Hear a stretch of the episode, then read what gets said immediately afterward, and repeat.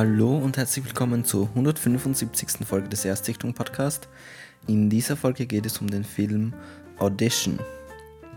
Audition ist, Jahr, ist, ein Film aus dem Jahr 1999, ein japanischer Film von dem Regisseur Takashi Miike. Ähm, Takashi Miike ist so ein Regisseur, der extrem, extrem viele Filme gemacht hat, also wirklich so ein krasser Arbeiter irgendwie. Wenn man bei ähm, IMDB reinschaut, hat der Regie Credits für 109 Projekte. Also man merkt schon, ein wirklich sehr viel beschäftigter Typ, bringt auch gefühlt zumindest jedes Jahr mindestens einen Film raus. Klar, er muss mehr als einen Film rausbringen, weil sonst wäre er ja schon 100, über 100. ähm, ist aber erst äh, 60 Jahre alt. Aber naja. Ähm, genau. Und ich habe von, von Mieke eigentlich nur ähm, 13 Assassins gesehen, dann diesen ähm, Harakiri, das ist auch so ein Samurai-Film, und den anderen Wara Notate, Shield of Straw. Also da ging es irgendwie darum, so einen Verbrecher zu eskortieren. Aber warum? Egal, keine Ahnung. Ähm, genau. Und Audition ist so ein Film, über den habe ich ganz oft und schon seit Ewigkeiten was gehört. Also ich glaube, ich habe von Audition das erste Mal gehört, so mit 14, 15 Jahren, so in etwa. Ähm, aus zwei Gründen. Einerseits, ähm, weil ich da meinen ersten so Japan-Hype hatte, so ein bisschen, wo ich mich krass für Japan interessiert habe. Damals den neulich in Tokio, beziehungsweise neulich in Japan, beziehungsweise M in Japan Podcast gehört ähm, mit Jan und Jakob. Das war ein echt, echt guter Podcast. Ähm, schade, dass der irgendwie aufgehört hat aus irgendeinem Grund, der ähm, nicht bis, bis zu mir durchgedrungen ist, aber naja, ist leider so gewesen.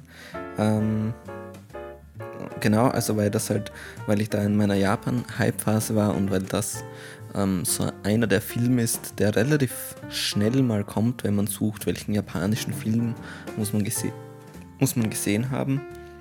Und das gleiche ist, dass man natürlich mit 14, 15, 16 äh, ziemlich empfänglich ist für Horrorfilme.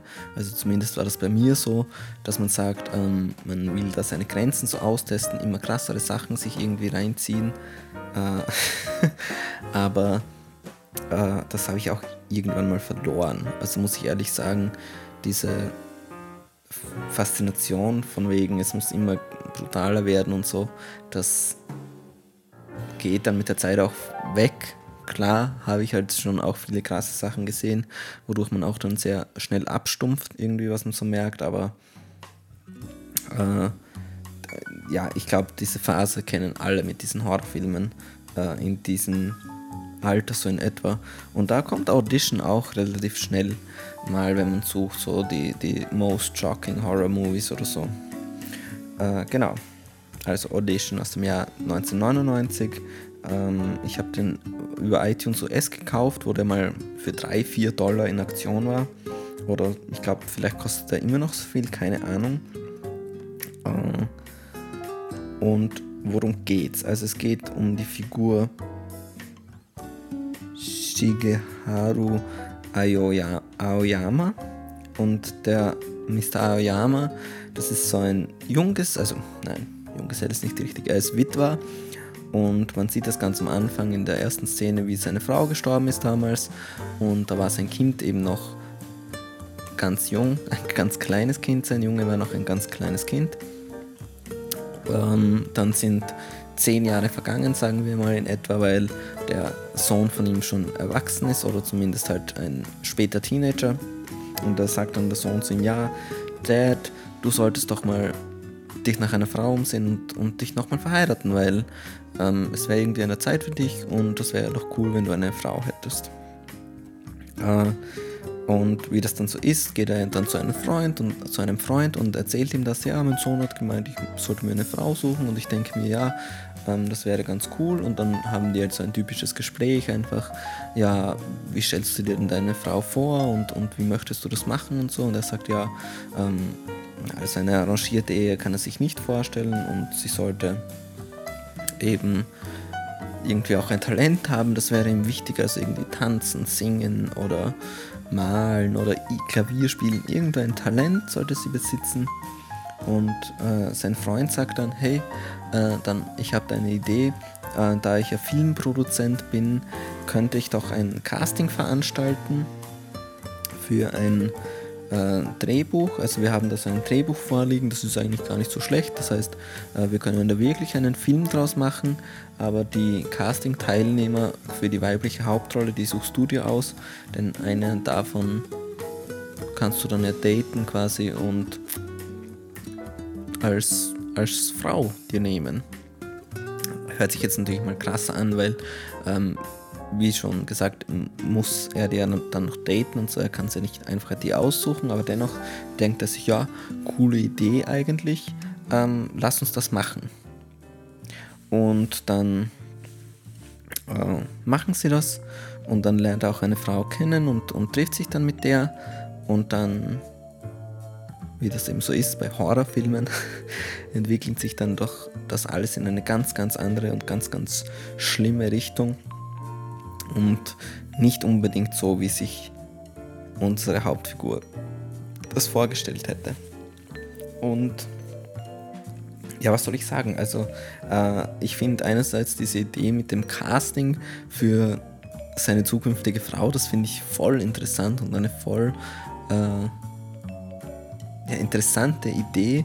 Es ist halt so ein bisschen ungut, weil einerseits ist es schon irgendwo krass asozial, wenn man sich das so denkt, dass äh, der sich einfach mal 30 Frauen anzieht und die wissen aber nicht, dass sie ihn, äh, naja, nicht daten, aber halt so, äh, dass sie quasi auf Brautschau, dass er auf Brautschau ist und, und dass das die Situation ist. Und äh, dann gibt es eben auch so manche von den Schauspielerinnen, die ziehen sich halt dann aus und so und dann, das finde ich dann auch krass. Also wenn er sich so eine ausgesucht hätte und die erfährt dann im Nachhinein, ja, ich das war gar kein echtes Casting, dann komme ich mir schon ein bisschen verarscht vor. Aber ähm, das war gar nicht so in, mit dieser Frau, die er sich da ausgesucht hat, die Asami äh, Yamasaki, sondern ähm, da war es so, dass die so ein paar falsche Angaben gemacht hat und das hat sein Freund dann auch rausgefunden und darum hat sein Freund immer gemeint, ja, geh es lieber langsam an und so, weil er hat da ganz ein schlechtes Gefühl, er kann das nicht ausmachen, aber irgendwas äh, passt mit dieser Asami nicht. Und was dann nicht passt und was dann passieren wird, äh, das merken wir dann mit der Zeit in diesem Film.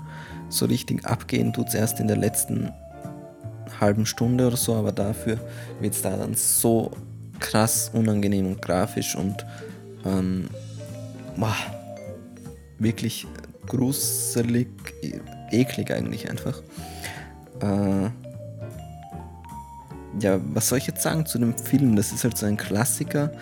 Ähm, sowohl japanische Filme, sowohl Horrorfilme, ähm, den jeder Filmliebhaber oder wenn man zumindest so ein kleines Horror-Fable hat, auf jeden Fall irgendwie kennt, glaube ich. Also ich glaube, wenn, wenn ihr andere Podcasts noch hört, außer Erstsichtung oder irgendwelche Filmsendungen euch anschaut, die nicht nur neue Releases äh, besprechen, dann sagt euch das auch bestimmt schon etwas.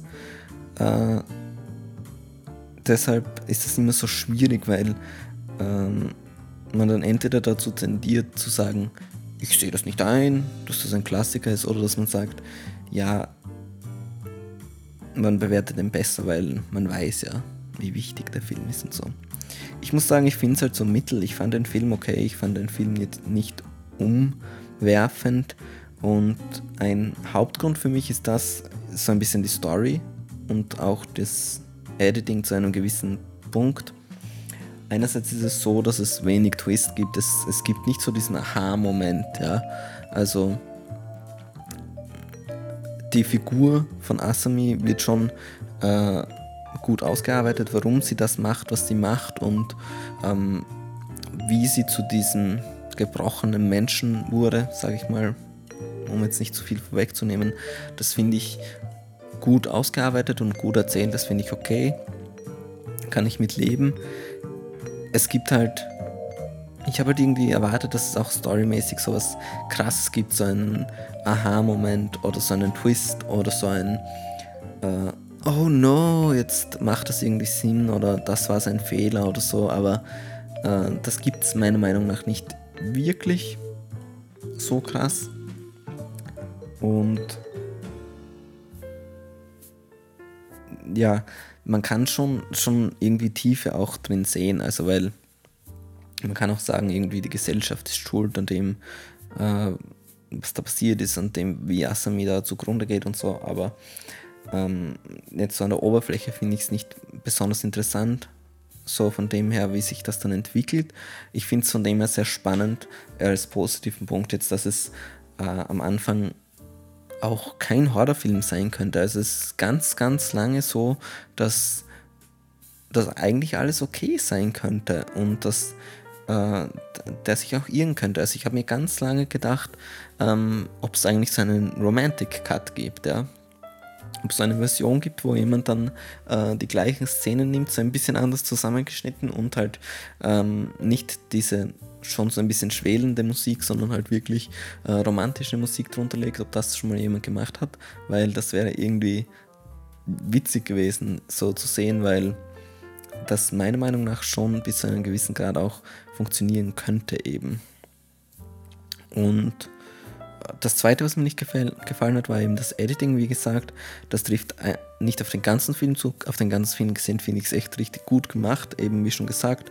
Ähm, und auch diese Suspense-Momente und so weiter. Aber gegen Ende hin gibt es dann viele so Szenen, die ja so Traumsequenzen sind, Rauschbilder, Einbildungen oder doch nicht. Oder eine Mischung aus Wahrheit und Vorstellung. Aber von wem die Vorstellung? Weil die Figur, die darin die Hauptrolle spielt in der Vorstellung, kennt diesen Ort nicht und oder stellt sie sich den dann so vor? Oder ist das all der ganze Film nur ein Traum? Ähm, kann man jetzt auch positiv sehen, weil wie man merkt, kann man auch viel reininterpretieren. Ähm, das hat mich aber so ein bisschen rausgerissen zum Ende hin.